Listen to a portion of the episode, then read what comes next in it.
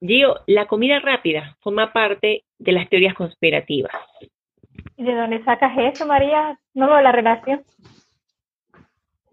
Fíjate, Gio, porque está la comida rápida, está hecha por grandes cantidades de sustancias tóxicas súper nocivas para la salud, pero estas son atractivas a nuestros sentidos y por medio de eso, personas de poder en todo el mundo saben eso y la industria alimentaria también. Y eso es una estrategia bien orquestada con el fin de eliminar a gran parte de la población por medio de la alimentación.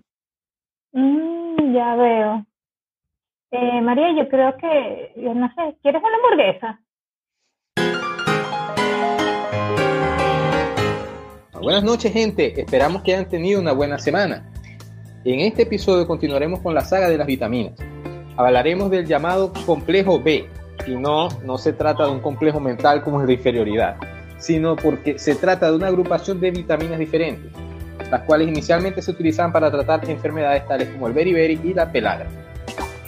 Así es, hoy hablaremos del complejo B, que son una parranda, por cierto, por cierto porque tenemos B1, B2, B3, B5, B6, B9 y B2 pero bueno, antes de comenzar, quisiera dar las gracias a Anchor por permitir publicar nuestro podcast en su plataforma. Avisar también que nos pueden escuchar en Spotify, en Google Podcast, en Breaker, entre otras plataformas de podcast. Nuestro canal de YouTube también nos pueden este, ir a, escuchar. Y pues también les quería mencionar que también nos pueden seguir en las redes sociales. Ahora sí, volviendo al tema de, de hoy, que corresponde a las vitaminas del complejo B, ¿sabían ustedes que cada una tiene un nombre? Por ejemplo, la tiamina es la B1, la riboflavina es la B2, la niacina es la B3, el ácido pantoténico es la B5 y la vitamina, bueno, la vitamina 6 como que no tiene nombre, no sé, ah, el ácido fólico. No, el ácido fólico es la vitamina 9 y la vitamina B12 que se llama cobalamina. No sé si ustedes saben el nombre de la vitamina B6 o no tiene nombre o no lo pusieron. Sí, sí tiene nombre. Bueno, yo por lo menos, ¿sí? Sí, peridoxina. Peridoxina, ah. ¿Cómo dijiste? Ah, ya. Entonces sí tiene nombre también la, la vitamina B6. Yo, yo las había escuchado, todos estos nombres antes, pero yo no sabía que todos estos nombres que antes había escuchado, si la, la riboflavina, la vitamina, digo, el ácido fólico y eso, yo no sabía que eran vitaminas de, de este complejo, pues de, que eran vitaminas B me, me, enteré ahorita que, estamos investigando sobre el tema. Ah, caramba, ¿no eh, sabías eso? No. No, ¿y por qué no? Bueno, yo tampoco sabía. Yo ahorita fue también que me desayuné que eran, que eran todas las vitaminas, o sea, mejor dicho, que todas estas vitaminas forman un complejo B, pero yo no entiendo muy bien qué quieren decir cuando hablan de que son vitaminas, o sea, que son un complejo B, pero son vitaminas diferentes. ¿Y pudieras explicarnos un poquito, Gio, sobre eso? Eh, lo único que tienen en común es que cuando se descubrieron formaban parte de un compuesto que inicialmente lo llamaban factor B. ¿En serio? Yo no sabía. Yo no sabía. Pero exactamente, ¿qué quieres decir cuando dices que eran lo único que tenían en común? Bueno, lo que sucede es que como mencioné antes, inicialmente se creyó que el factor B estaba conformado por una única molécula, que fue bautizada inicialmente como vitamina B. Pero al poco tiempo, eh, los científicos eh, se percataron de que cuando eh, se iba a extraer esta, este factor B, esta vitamina B, en realidad había más de una molécula en el producto que en este factor B que ellos mencionaban. Y bueno, ellos se dieron cuenta de la siguiente forma, porque el extracto sin calentar era capaz de prevenir y curar dos enfermedades diferentes. El beriberi, que lo mencionamos en el episodio pasado, este, si se acuerda, y el otro, este, otra enfermedad que también podría, o podía curar era la pelagra. Pero luego de que se calentaba, cuando se agarraba ese factor de ahí se calentaba, el extracto solo servía para curar la, curar la pelagra y ya no curaba el beriberi. Entonces esto daba a pensar de que en realidad no había, no era un único compuesto, sino que había quizás más de un compuesto. entonces eh, vieron que había una molécula que era termolábil, es decir, que se destruye al alcanzar altas temperaturas, y otra molécula que quizás era termoestable, que era resistente al, calor. Y entonces así lograron este, observar y aislar y, eh, ver eh, que efectivamente habían dos y que la que era termolabis eh, corresponde a la vitamina B1 y es la que cura el beriberi y la vitamina B2 era la que era termoestable y la que este, cuando calentábamos igual tenía efecto y curaba el pelagra. Eh, y así descubrieron que en realidad, así fue viendo que en realidad había más de una molécula en este factor B y que no era una sola vitamina B. Y, bueno, así fue. Interesante. Fíjense chicos, fíjense chicos, posteriormente se demostró que la vitamina B2 no era una única sustancia estable al calor, sino varias, ya que al final se determinó que este complejo B2 contenía riboflavina, que mantuvo el nombre como vitamina B2, y el ácido pantoténico, que es la vitamina B5, y la cianina, que es vitamina B3 o B5 según la fuente, y la peridoxina, que es la vitamina 6. Cada uno se nombró según el orden en que se descubrieron. ¿Qué tal? Mm, interesante. Ya, sí. Bueno. Entonces, este factor B había más de una molécula entonces, y por eso salieron la B1, B2, B3. Sí, eso resolvió una duda grande que yo tenía de la última de quien se haya dado cuenta, sí, sí, eso resuelve un poco lo que lo que estábamos discutiendo la, en el episodio pasado de, de por qué tenían los números las vitaminas. Y efectivamente, eh, las vitaminas B fueron las primeras en, en, descubrirse, como lo mencionó María en el episodio pasado. Y este y ahí vimos que el número correspondía al orden de, en que fueron en que se descubrieron. Pero este además la otra duda que nos quedaba era las letras porque las vitaminas eh, también tenían letras. Y este yo vi o sea eh, investigué un poco y vi que en 1913 un bioquímico de la Universidad de Wisconsin Elmer McCollum pudo distinguir dos especies diferentes de vitaminas una que él llamó el factor A, porque este era soluble en grasa, y el factor B, que era soluble en agua. Entonces el factor B es este que hablamos ahorita, de que son la B1, B2, y que ya sabemos que es soluble en agua, que es hidrosoluble. Y bueno, entonces tú te dio cuenta que también estaba este factor A, que es soluble en grasa. Entonces ahí, claro, como era distinto, como era soluble en grasa, no le pusieron B, sino le pusieron eh, A. O sea, le cambiaron entonces la letra.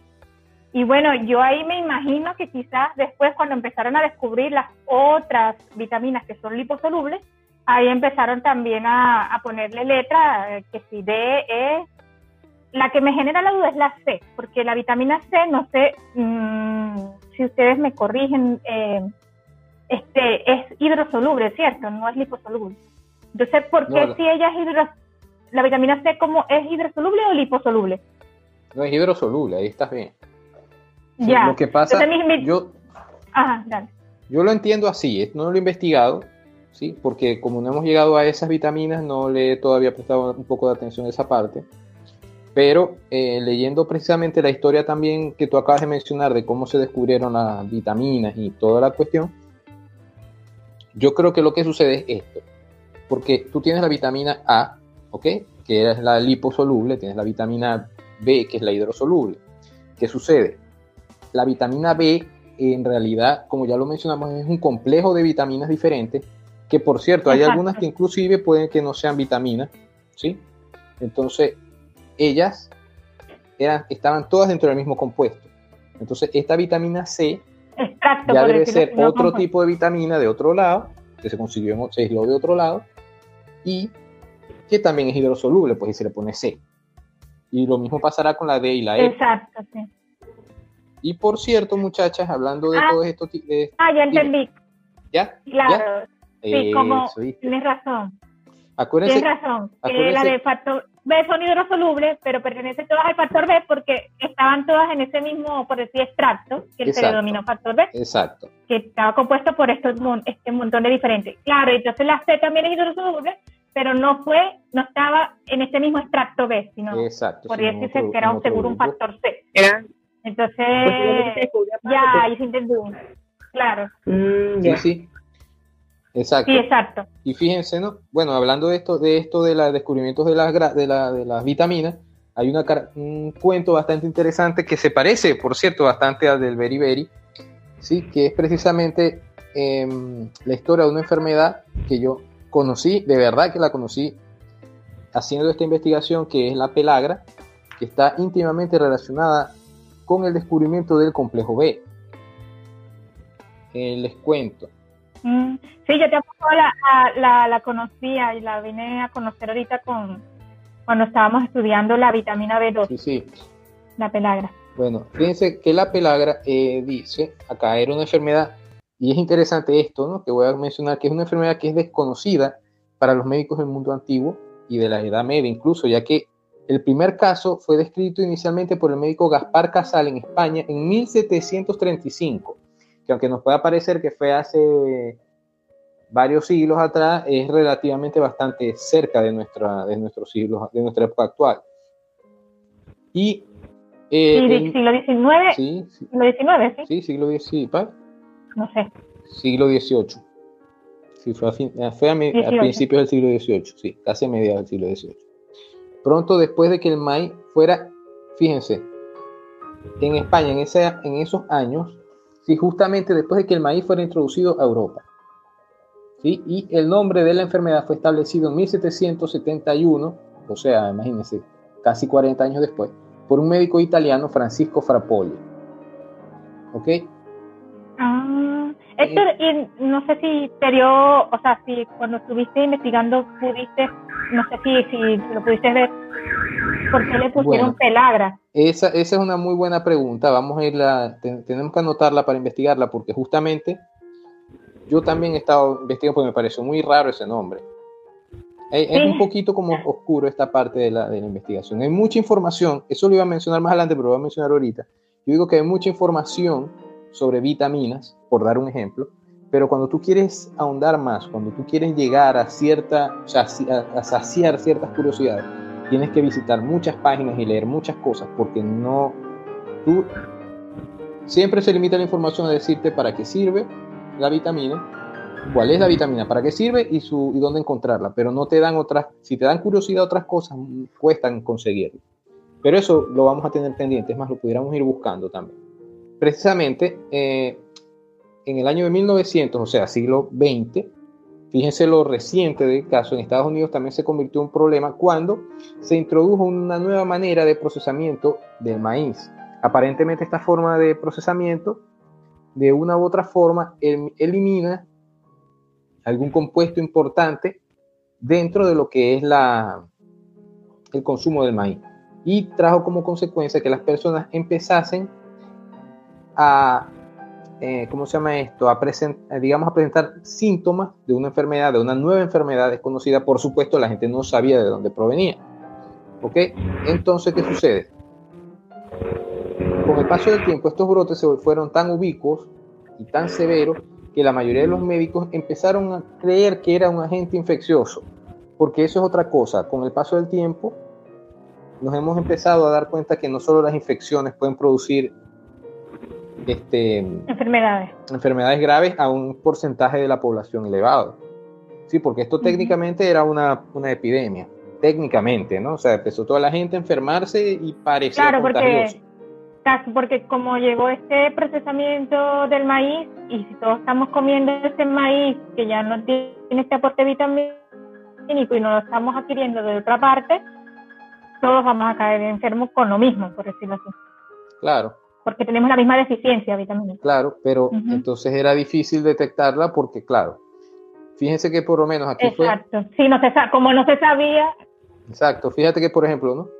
Entonces, en esta situación, obviamente llega un médico, el doctor José Goldberger, que nombre, me recuerda a un luchador de, de la WCW, Goldberg, que fue el campeón durante no sé cuánto tiempo. Este, él fue para estudiar precisamente la enfermedad y le dio un enfoque primero que nada de tipo infeccioso, pues estaba tratando de conseguir el agente, el patógeno que causaba la enfermedad. Justamente cuando este señor este, comienza a hacer sus investigaciones, ocurre precisamente o mejor dicho, cerca de, ese, de esos años, había ocurrido, más precisamente en, 1800, en 1867, la sintetización de un compuesto de, llamado ácido nicotínico, ¿sí? Y que era ampliamente usado en fotografía. Ajá, ¿y eso qué tiene que ver con, lo que estamos hablando de la pelagra? Continúo, ya vas a ver. Bien, ¿qué sucede? Este, este compuesto precisamente era, em, ¿cómo se llama? Era, como dije, era utilizado para la fotografía y precisamente no se le da, ponía relación con la comida. Sin embargo, hubo un grupo de científicos alemanes que demostraron que ese ácido nicotínico también se podía encontrar en levadura y en el pulido del arroz. Ahora, mm. ¿qué sucede? Cuando este compuesto fue aislado por el bioquímico Casimir Funk en 1912, mientras él intentaba encontrar, digamos, una cura para otra enfermedad, en este caso una enfermedad conocida como beriberi, ¿sí? de la que ya habíamos hablado en temas anteriores. En el, episodio pasado, sí. Sí. Sí, este... Y mencionamos a este Casimir Funk también. Sí, sí, sí. Que él ayudó también en, en, la parte del, del beriberi. Claro, porque él estaba era dedicado a descubrir algo que curara el beriberi. Claro, descubrir la vitamina B1. Sí, entonces, ¿qué sucede? este compuesto quedó como que, bueno, lo podemos usar para algo más, pero no sabían para qué usarlo y lo dejaron allí. Entonces, claro, este científico lo abandonó porque se dio cuenta que no tenía efecto con el beriberi. ¿Sí? Entonces, sin embargo, se considera que tenía pues cierto valor nutricional. Entonces, este médico del que ya venimos hablando, José Golderberger, oye, tenemos que practicar otros idiomas definitivamente. Sí. José Golderberger. ¿Cómo, cómo, cómo? José Jodenberger. Jodenberger. Ah, estamos lindos. Pues. Entonces, ¿qué sucede? investigando, investigando, investigando, este Goldberger, Goldberger, tenemos que pronunciar como es Goldberger, ¿sí? En 1915 por fin decidió llevar a cabo un experimento donde 11 presos voluntarios sanos en una cárcel de Mississippi, ¿sí? él modificó las dietas de ellos y consiguió inducir pelagra alterando las dietas de cada uno. ¿sí? Se dio cuenta que esa enfermedad era causada por la ausencia de un cierto factor que faltaba en el maíz, pero que podía ser encontrado en carne y leche. Él lo nombró factor de los PP, pelagra preventivo. Interesante. sí, sí, es. Yo, yo lo que digo es algo, ¿cómo se les ocurren? O sea, porque tú pones los experimentos y tú puedes poner a una persona a hacer experimentos, pero es que en esa época, si se pueden ver, no era como nosotros ahorita, que nosotros trabajamos como que con algo que ya más o menos conocemos y no sé más o menos qué hacer. Ellos agarraban en blanco. ¿Sabes qué es la ventaja ya, Héctor? Que no había comisión de bioética. Y así ellos podían implementar fácilmente con lo que sea. Ok, eso, e, ese, ese comentario no sé qué pensar de él. Y eso fue en 1915. Sí, sí. Justamente más o menos por la Segunda Guerra Mundial. No, la primera. que La primera, ¿verdad? Sí, más o menos, creo. No, todavía para esa época no. era la primera. No, la Primera Guerra Mundial creo que fue después, vamos a ver. Después. Muchachos, muchachos, muchachos. No vayamos a quedar como unos ignorantes de historia por aquí.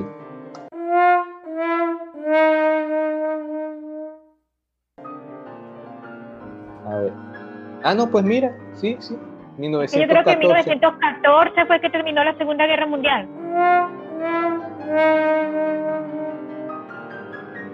No, la primera fue entre 1914 y 1918. La Segunda ah, Guerra Mundial. 1945, sí, tienes razón. Ah, bueno, pila pues. Entonces, claro, ¿no? el chiste, al final que el chiste fue que con todos estos experimentos, él consiguió, él se dio cuenta también que en las dietas él las podía suplementar, mejor dicho, complementar con este ácido nicotínico. Entonces se dio cuenta que el ácido nicotínico era, un, era uno de los elementos del factor PP. ¿sí? De hecho, ese nombre posteriormente se cambia y se convierte en vitamina B. Ya, un disculpa, eh, es que me quedé pensando un poco en la hora, Lo siento. el, eh, ¿Sabes que María vino y, dijo lo de la. del. ¿Qué fue lo que dijiste, María? Del, comité de bioética, que no había comité de bioética. Eh, mi comentario fue en función a lo que dijo Héctor. Héctor dijo: ellos empezaron en blanco, ¿sí? Y llegaron a esa respuesta. Entonces yo le dije, claro, en ese tiempo no había comisión de bioética, por eso que las personas podían experimentar con cualquier, o sea, con cualquier organismo vivo, sea animales y sea humanos porque en este, en este momento no podrías aplicar este tipo de cosas y, trabajarlas en, en, un humano, ¿sí me explico? Sí, eh, claro, o sea, sí, sí puedes, sí, sí, puede, como que se, eh, se, dice, trabajar con humanos, pero con consentimiento informado por parte de la del, pero que los presos les informaban eso, ¿no? ¿Eran presos? No, es que justamente estaba pensando eso, que justamente fue a trabajar con presos, para, porque yo imagino que él tenía cierta sospecha de que iba a inducir la pelagra cuando, o sea, esa era como su hipótesis, supongo, con al, alterar la dieta. Y bueno, eso lo quería descubrir. Y seguro que por eso quizás estuvieron presos para hacer el experimento y no cualquier otro civil, o sea, personas civiles. Es que ese es el chiste, es, que yo les voy a decir algo, esa es la gran, la historia oscura de la ciencia, de la ciencia, uno dice las ciencias médicas, pero las ciencias en general. O sea, en todos los casos un tema, Héctor, la parte oscura de la ciencia. Está, es un buen título para un podcast. Y conseguir toda esa información, o sea, lo que no, lo que actualmente no se puede hacer, pero para aquellos tiempos sí se podía hacer. Era interesante, ¿oíste? Sí, sí. Pero eso que estamos hablando tiene mucho que ver, la ausencia de un comité de bioética, pero nadie dice eso. No por el hecho de la bioética que sea malo tener ética, pero es que todo, tú sabes cómo, cómo se estudió fisionomía, fisiología humana y anatomía humana al principio. A los condenados a muerte los agarraban y los disectaban vivos. Ajá. Eso no es un, un, Y eso no es algo secreto, tú lo puedes conseguir en cualquier información no sale, no sale en televisión, pero lo puedes ubicar en cualquier lado. Eso, es algo serio. Entonces fíjense que en este caso fue algo parecido. ¿no? O sea, para culminar aquí el tema, este, fíjense que lo que hizo fue precisamente demostrar que era simplemente un problema de, de desnutrición, porque eso es desnutrición. Sí. Entonces simplemente agarró y lo cambió. ¿Qué les parece? Lo, cambió, no lo demostró.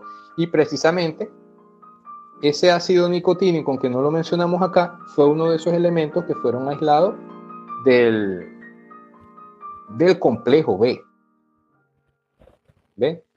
Entonces, y fue precisamente el segundo elemento descubierto dentro de lo que es la, la vitamina B2, porque entonces está la vitamina B1 que habíamos dicho, ¿sí? Y esa es la que tiene funcionalidad contra el beriberi. Tenemos la vitamina B2 y tenemos la B3. Entonces el ácido nicotínico es la vitamina B2. Ya te digo. El ácido nicotínico creo que es la B3 de hecho, porque la, la B2 es la riboflavina. Sí. Ah, sí, la B2 es la riboflavina. La B2, la B3 es precisamente esta, el ácido nicotínico. Ácido nicotínico o su nombre, que le colocaron un nombre más bonito porque sonaba que lo estaban relacionando con la nicotina del cigarro, que es la niconamida. ¿Ven? Entonces, bueno, ya lo demás son detalles. Creo que tiene otro nombre, como niacina, ¿no?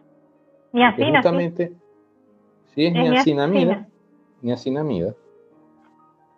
Entonces, bueno, básicamente es eso, ¿no?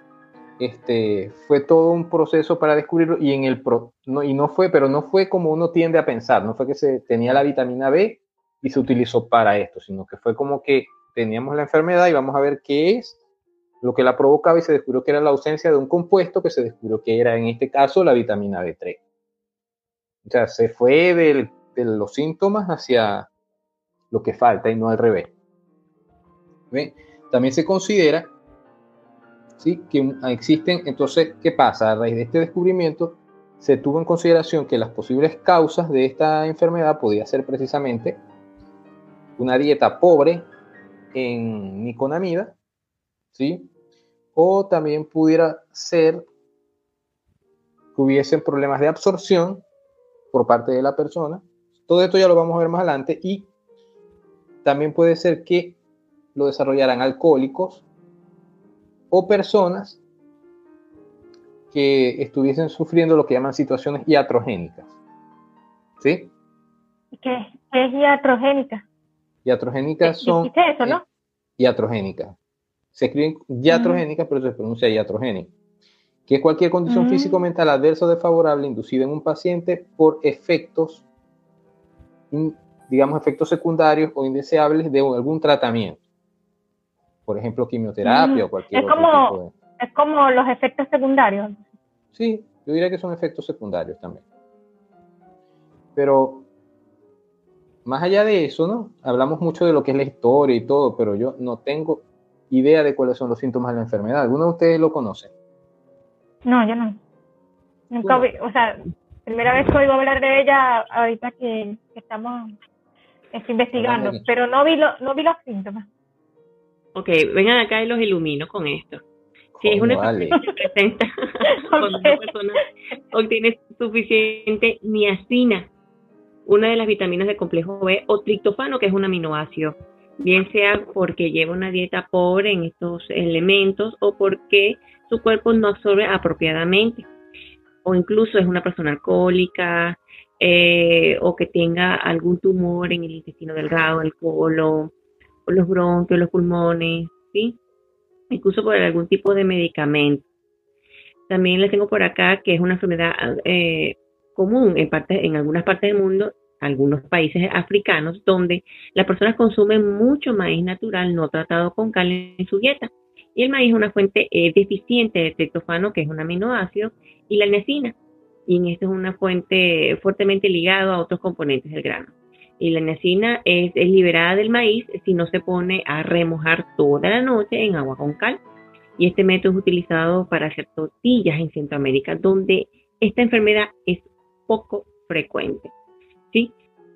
Bueno, chicos, fíjense, y los síntomas de esta enfermedad incluyen delirio y confusión mental, diarrea, debilidad, pérdida del apetito, dolor abdominal, membranas mucosas inflamadas y úlceras cutáneas, sobre todo en áreas donde están expuestas, áreas de la piel que están expuestas al sol. ¿Qué les parece? Asco. Mm. Ya, ya, ya, ya el momento que se dicen diarrea y debilidad, yo para mí está, esas dos partes están asociadas. Sí, sí. Mm. Eh, es curioso eh. que es un caso bastante similar a lo que sucedió con el beriberi. Es decir, la enfermedad aparece por la falta de una vitamina gracias al procesamiento de los granos. Eh, en este caso es el maíz, en el caso del beriberi era el arroz. O sea, o sea, me genera como la pregunta de que no es más fácil, no es más, no es, o sea, no es más fácil y quizás nutritivo comer este esos alimentos sin procesar o, o sea, ¿por qué se procesa? ¿No? Es que sabe muy feo si no los procesamos o es necesario ah, este que se tenga que hacer para que puedan agarrar una textura determinada. Bueno, no sé, quizá pueda ser una pregunta para por resolver en otro podcast. Eh, pero me, o sea, curiosamente, eh, las dos se generaron eh, justamente cuando empezaron a procesar en el maíz, en el caso de la pelagra, y el, y el, y el arroz en el caso del beriberi. Sí, bueno, lo que pasa que yo pienso que acá, ¿qué sucede? Que ocurren estos sistemas de procesamiento para, digamos, hacer las cosas. Porque ¿qué pasa? Estamos a partir del boom industrial, la vida dejó de ser, vamos a disfrutar nuestra vida y se convirtió en todo tiene que ser para ayer. Entonces toda la gente siempre quiere todo rápido, apurado. Entonces ya estamos hablando de masificar, de crear las cosas con rapidez y como yo siempre he dicho, sin espíritu, ¿no? Pero eso de sin espíritu, cada día que más, aprendo cosas, más me me voy dando cuenta de otras cosas me refiero a, que yo digo sin espíritu, que puede sonar algo como que esotérico, pero fíjense en este caso, por el apuro de generar grandes cantidades de comida procesada, te calman el hambre pero no te alimentan. Entonces no se dan cuenta de lo que están haciendo. Entonces, ¿qué sucede? Yo me imagino que esos procesos, aparte de acelerar la producción, están bien como para quizás mejorar el sabor de las comidas. Fíjense que muchos de los sabores y colores que utilizan ciertas comidas son simplemente para hacerlas atractivas para nosotros, pero no significa que sean de calidad. O sea, calidad a nivel nutritivo. Exacto, exacto. Otra cosa interesante de acá es que en verdad que podemos ver lo que sucede cuando nos alimentamos de forma equivocada y ciertamente somos lo que comemos, mis hijos. Entonces, yo creo que hay que empezar a revisar muy bien con qué nos alimentamos. Por lo que yo creo que sería un poco pertinente que conociéramos algo acerca de las características de estas vitaminas, ¿no? Y dónde encontrarlas. ¿Qué piensan? Eh, sí. Bueno, yo por aquí les hablaré un poco de la, de la vitamina B1, que en realidad hemos hablado, pues ya, ya hablamos un poco de su historia y fue la primera vitamina que se descubrió eh, y bueno, no, di, no, no mencionamos, lo mencionamos al principio, pero para que sepan, esta vitamina B1 se le asignó un nombre y es llamada tiamina. Ya como hemos mencionado, es hidrosoluble, y forma parte del complejo B, o sea, del grupo de las B. Y también, puede, se le, también se le puede denominar factor antiberibérico. Eh, esta vitamina B1 participa en reacciones químicas de respiración celular y es la encargada de ayudar a las células a transformar los hidratos de carbono en energía. También colabora en la síntesis de los ácidos grasos y participa en el transporte de sodio. Eh, y bueno, para tratar de evitar el beriberi, eh, a nuestra audiencia le mencionamos dónde podemos encontrar esta vitamina B1, la tiamina. Eh, ella, ella se puede encontrar en carnes magras eh, y bueno, como ya hemos visto, el famoso hígado. También en el cerdo. el, el, ah, ¿Es el, por el cerdo o por el hígado? Ay, yo le voy a decir algo. A mí me da miedo enfermarme de una broma esa porque yo no voy a comer hígado. Mira, morir. bueno, eh, también, pero también la puedes este, encontrar en cereales. Eh, en el pan, en leguminosas, en pasta, en frutos secos y en huevos también. En germen de trigo, levadura de cerveza y en salvado de arroz. Esta parte cuando eh, descubrí esto de salvado de arroz, yo, yo no, no sabía que era salvado de arroz y, de, y vi que el salvado de arroz está formado por las capas más externas del grano, del arroz, y, precisamente son estas capas las que son eliminadas cuando ocurre el proceso de refinado del arroz blanco para consumo humano. Y, se tiende a agarrar estas capas eliminadas para alimentar este, animales. Y bueno, se ha o sea, estuve leyendo un poco y se, o sea, se ha empezado a, a descubrir que más bien este lavado de arroz este, que se estaba desechando en el proceso cuando se estaba refinando el arroz, este, eh, tiene bastantes componentes nutricionales y bueno, eh, uno, el, este, uno de ellos es la vitamina B1 y bueno, eso lo vimos demostrado en la, cuando estábamos viendo la historia de la vitamina B1 que, que ahí estaba, de ahí era donde se contenía. Entonces bueno, este, el salmón de arroz también tiene. Y el pescado, la soya, productos lácteos y bueno, yo creo que había mencionado las frutas y las verduras. Entonces, como que bastante fácil conseguir vitamina B1, o sea, en el alimento, en los alimentos, digo yo. Sí, sí. Mm, bien. Fíjate, en el caso de la vitamina B2, o llamada riboflavina, es resistente al calor pero sensible a la luz.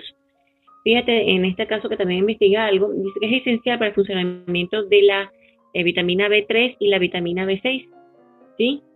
En la B6 es la pirodoxina, la B3 es la niacina. Dice que... La que hablamos ahorita. Sí, es una coenzima de distintos ciclos metabólicos. Por ejemplo, participa en la oxidasa mitocondrial, es decir, en la cadena respiratoria, que ocurre en la, mitocondria, en la mitocondria, metabolismo de hidratos de carbono, en la síntesis de ácidos grasos, entre otras cosas. Y se puede conseguir en el bendito hígado, sí, que me tiene verde. frutos secos, Sí, porque yema de los parece- huevos, el lácteo. Pero también, fíjense, en las, leva- en las levaduras, carnes, pescado y hortalizas. Y algo bien interesante, en estos días yo hice una crema de berenjena y me puse a ver los beneficios de la berenjena.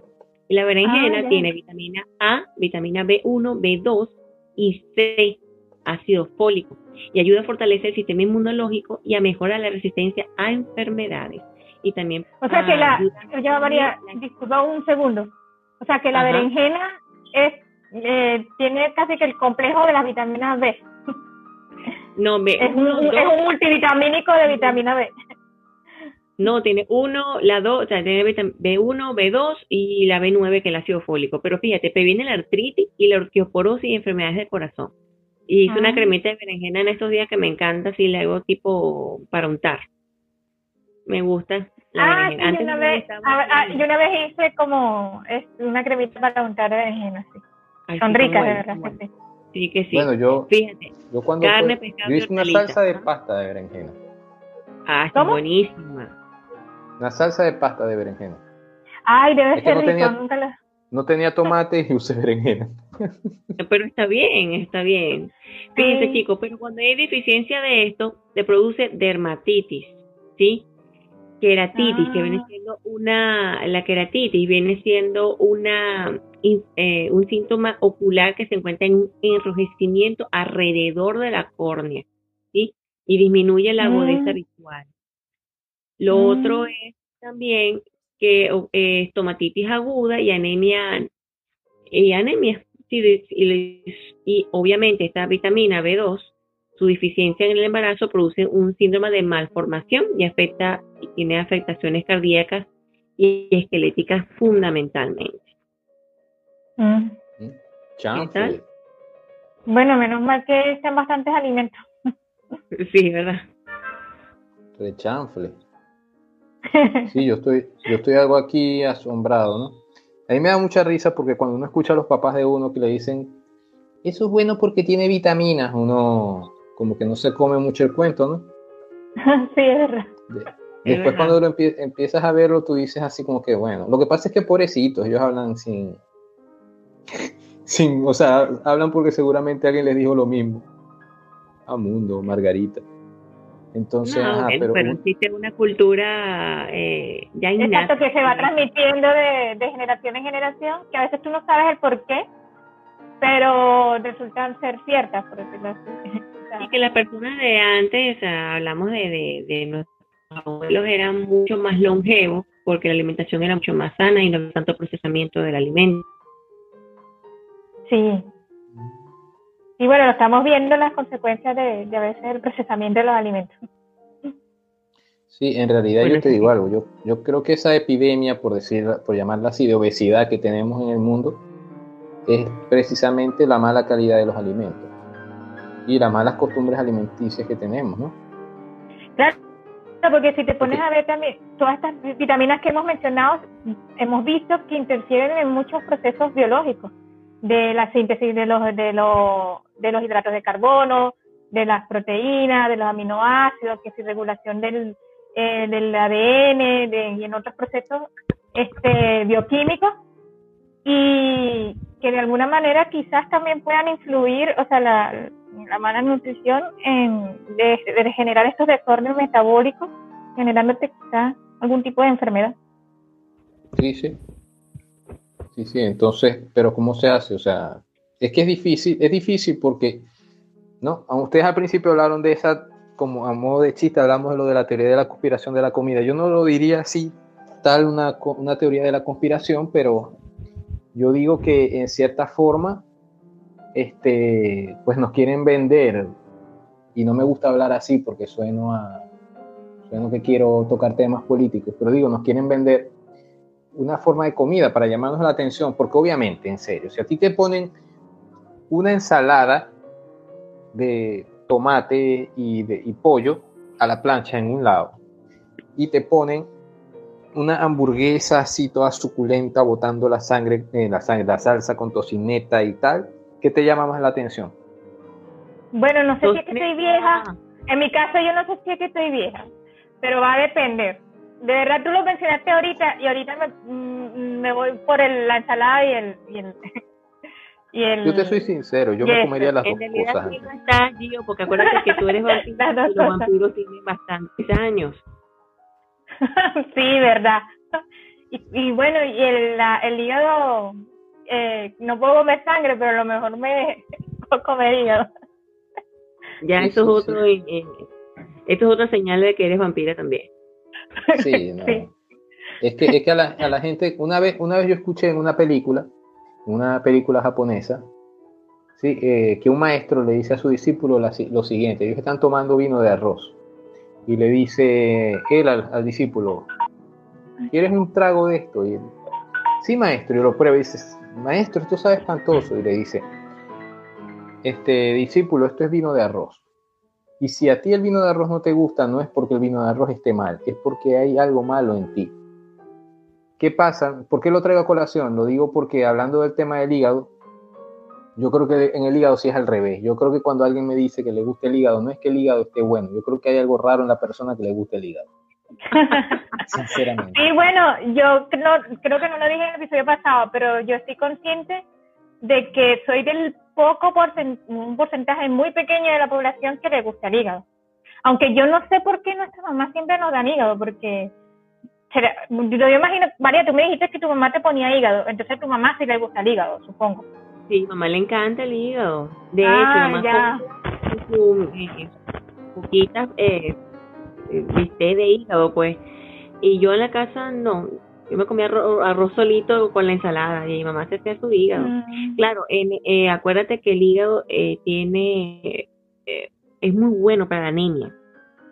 Bueno, Y ya yo- estamos viendo por qué es bueno para la anemia, porque tiene alto contenido Sí. de vitaminas. Sí, entonces mi mamá me daba eso de pequeña y yo detestaba el hígado. Yo me comía unos pedacitos, pero el resto lo odiaba.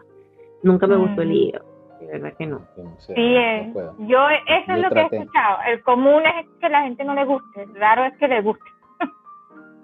Mm, Eso, eso debería ser digno de un estudio. ¿Habrán estudios relacionados a eso? Yo creo que Bueno, sí, en la es parte de, de- de nutrición. La- yo creo que debe Porque, haber. bueno, yo, yo digo que los gustos, porque por ahí leí hace tiempo que uno tienden a gustarle las cosas que tienen, digamos, los nutrientes que a uno le hacen falta.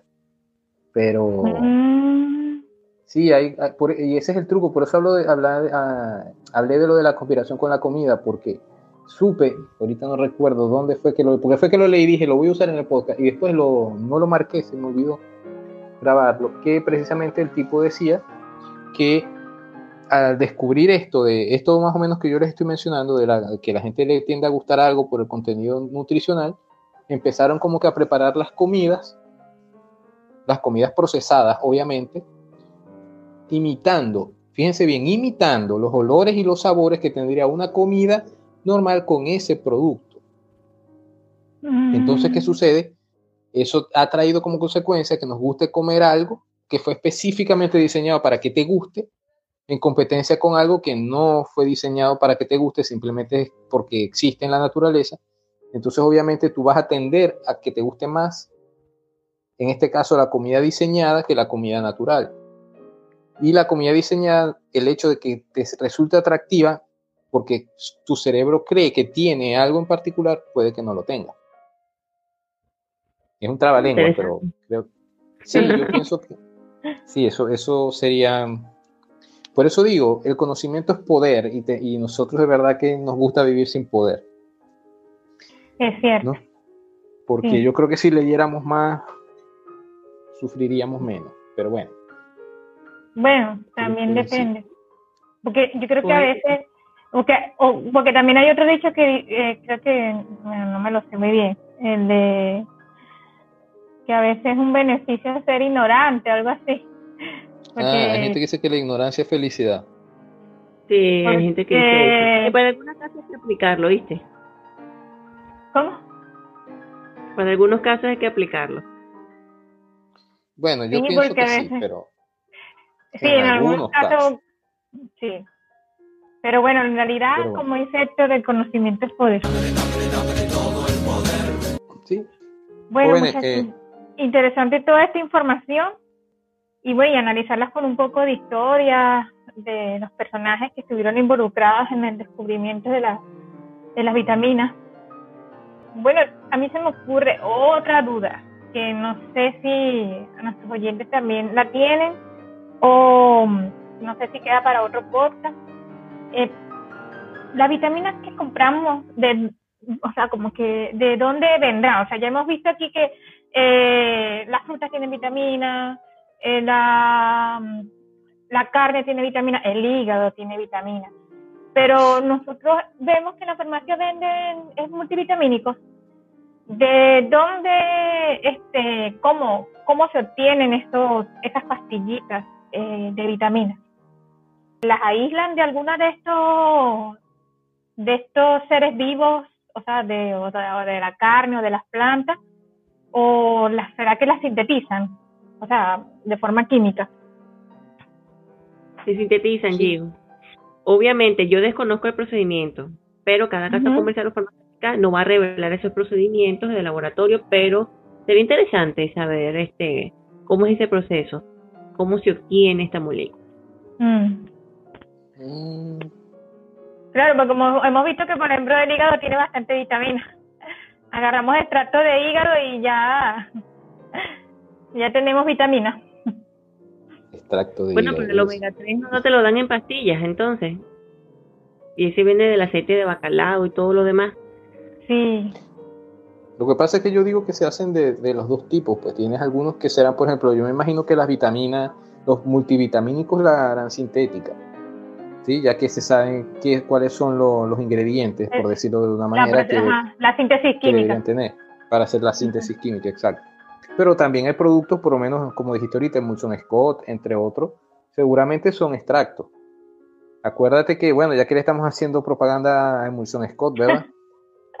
sí. Este, eso es aceite de hígado de bacalao. Mmm, Mi mamá me contaba que cuando ella era pequeña, eh, le daban el aceite así, así pues, con ese sabor horrible. Porque claro, ella me compraba a nosotros el que sabía fruta, que yo más bien hasta quería más. Y yo quiero otra, quiero otra cucharada de, aceite de... Sí, el, creo que tenía el nombre de la marca, no me acuerdo cuál era el nombre de la marca. Claro, es Tenía un nombre. Ah, la moción es yo quiero de Y mi mamá decía que, que afortunados nosotros, porque cuando a ella le daban de pequeña, a ella le daban el aceite directo y sabía feo. Eh, yo lo probé, ¿oíste? Yo llegué a probar la... No, bueno, no, mentira, el aceite directo no, pero llegué a probar la emulsión Scott original. Ah, la, no sé si saborcito. Sí, la que tenía el sabor original. Y era amarga, ¿oíste? De paso. Sí, Horrible sabía, diablo. Yo la probé así porque en una de esas tonterías de uno de niños, de que, ay, mira, uno caía en la propaganda, mira, para ser grande y fuerte, papá, regálame, cómprame. Y bueno, mi papá que siempre le gustaba llenar uno de medicinas, dale, yo te la compro y me llevó la emulsión original. O sea, ni siquiera se le ocurrió, la, ni siquiera tuvo la gentileza de comprar el... La, la, la, la, que ya salía, ajá, porque ya para esa época salía. Y yo agarré y dije, ah, gracias. Y, ahí se perdió la, la, medicina esa, nunca la tomamos. Nadie se la tomó, ni él. Así que... Oye, antes, quiero, quiero salirme un poco del tema, eh, ya de las vitaminas, para cerrar, que ya estamos cerrando el capítulo de hoy, o el episodio de hoy. Eh, yo no sé si usted, o sea, quería aprovechar, eh, porque esta semana que pasó fue la semana de los, de los premios Nobel.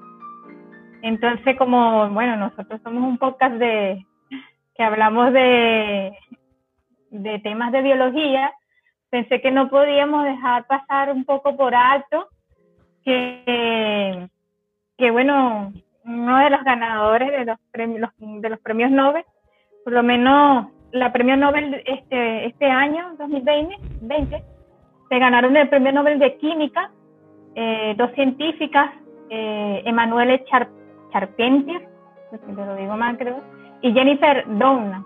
Y ellas lo ganaron porque tuvieron la, este, la invención de generar una herramienta de edición genética. me imagino que muchos ya la han escuchado hablar porque ha estado de moda durante todos estos años desde que salió, que es la herramienta de CRISPR-Cas9 para editar el genoma para modificar, eh, rediseñarlo. Ah, yo vi algo sobre eso, pero... Sí, ella, o sea, siempre se hablaba de que ella se tenían que ganar ese premio Nobel porque eso ha sido una revolución en el mundo de la, de la genética. Eh, pero ya este año por fin se lo dieron y bueno, eh, aquí, bueno, yo por mi parte que a mí me gustan los temas de, genética y de biología molecular, eh, contenta de que de verdad se hayan ganado el premio Nobel las dos, dos científicas, que de verdad yo creo que se lo merecen porque de verdad que ha sido una revolución en, en esa área.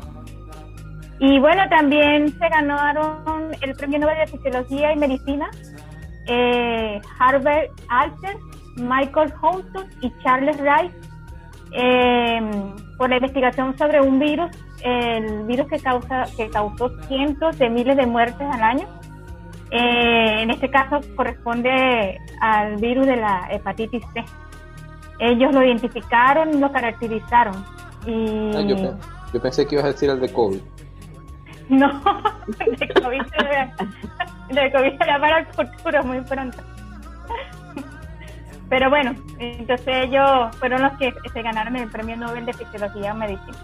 Estos fueron los premios Nobel con respecto al área de, eh, por de la biología, en ese aspecto. Pero bueno, también se hubo el Premio Nobel de Física, de Literatura eh, y de Matemáticas. Pero bueno, no quería quería aprovechar que dar esa noticia porque eso fue esta semana.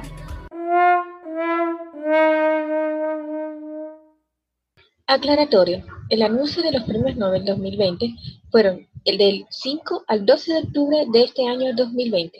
Entonces, para no dejarla diluir en el, en el tiempo. No, no, me parece bien, me parece bien porque aunque no estemos hablando directamente de los premios Nobel, es bueno mencionarlo. Yo me estoy informando con esa noticia, en realidad. Así que bueno, me parece genial. Y yo, como siempre, le doy toque político a todo, no puedo evitarlo. Em, lo digo así, así me gane el odio de algunas partes de la, de la audiencia, pero vieron eso, eso es lo que yo llamo feminismo. O sea, las mujeres haciendo lo que tienen que hacer, demostrando sus habilidades, no haciendo las otras cosas que cierto grupo minoritario hace. ¿Ves? Pero en fin. Este, arriba las mujeres, abajo el sostén. Este. Qué raro. Pero bueno, ese, ese movimiento, yo no sé, yo supongo que eso no es, no es bueno, lo de abajo sostén, o me estoy riendo de algo en particular. Ilumínenme también. Pero bueno, nada, mis amores. Yo pienso que sí, que este tipo de temas, hablando en serio, ya es bueno que, se diga. Sí, porque hay que, no sé, deberíamos ya, todos estamos siempre preocupados por los Oscars, pero nadie está preocupado por los Nobel. Yo mismo no estoy preocupado por los Nobel, y debería, ¿o no? Sí, tienes razón, es verdad. tanto silencio me asustó, creo que la cagué. No, no, no, no, tienes razón porque eso es un, eso es un indicativo que las personas no están, eh, no están al tanto de los avances de la ciencia que se están dando ahorita, que mucha gente está trabajando con eso y bueno, sencillamente como no se postea en TikTok. Y no solo de la, del avance de la ciencia, sino que también pienso que el, reconocimiento que, quizás se le pueda dar a, las personas que trabajan en ciencia o a los científicos. Eh, quizás se valora más otro tipo de, de, de asuntos y por ejemplo ahorita que está, por ejemplo, que ahorita vemos en, la de la, en plena pandemia, o por lo menos lo hemos visto ahorita con las historias que hemos contado de, la cura que sí del beriberi y, o de la deficiencia vitamínica, eh, ahorita todo lo que conocemos y las ventajas que tenemos de que saber de que si tomas vitaminas eh, no vas a sufrir esas enfermedades, se deben gracias a que estos investigadores se dedicaron a hacer ese trabajo, pues. Y entonces, eh, como que nos queremos tener, por decirlo así, queremos tener los suplementos vitamínicos, queremos tener la cura, queremos tener tecnología, queremos tener avance, pero no nos importa quién, quién fue que los hizo, pero sí nos importa otras cosas como María estaba mencionando. o sea, no, no sé. Entonces, bueno, quería recalcarlo porque de verdad que eh, las, esos dos descubrimientos fueron revoluciones en su momento y gracias a eso eh, se conoce lo que se conoce y se sabe lo que se sabe. Y bueno. Me parece, me parece que hay sabiduría en tus palabras. Bueno chicos, es muy interesante el tema, pero continuaremos en el siguiente podcast con la saga de las vitaminas y el resto complejo B o, o vitaminas B y el resto de las vitaminas que nos faltan por eh, discutir en este podcast. ¿sí? Y bueno, espero no ver más hígado. Chao. Yo creo que esto va a ser difícil. Yo creo que el hígado va a estar. ¿Sabes que por ahí vi un experimento que no lo mencionamos, pero que. Claro, lo que vi fue solamente lo, lo hicieron con monos resus y fue nada más con vitamina del complejo B, con vitamina B2, si mal no recuerdo, donde se les daba una alimentación pobre de vitamina, en esta vitamina a los estos primates. Luego cuando ellos morían, se les, hacían, se les hizo una autopsia y las autopsias de, eh, demostraron que la vitamina B que lograban captar se almacenaba era únicamente en el hígado, así que seguramente alguna otra vitamina se esconde allí, en ese sabroso órgano. Alimento, sí.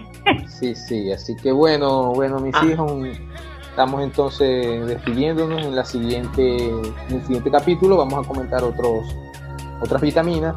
¿sí? El que tenga dudas, pues pudiera dejar las dudas en, en, los comentarios y nosotros pudiéramos también investigar y responderlas. Que sería algo bastante interesante. Y bueno, ya saben, como dijimos anteriormente, somos lo que comemos. Y cada día me convenzo más de eso. Buenas noches, Bueno, buenas noches, buenos días o buenas tardes, dependiendo de la hora en que estén escuchando el, el podcast. Bueno, chao. Chao. Chao.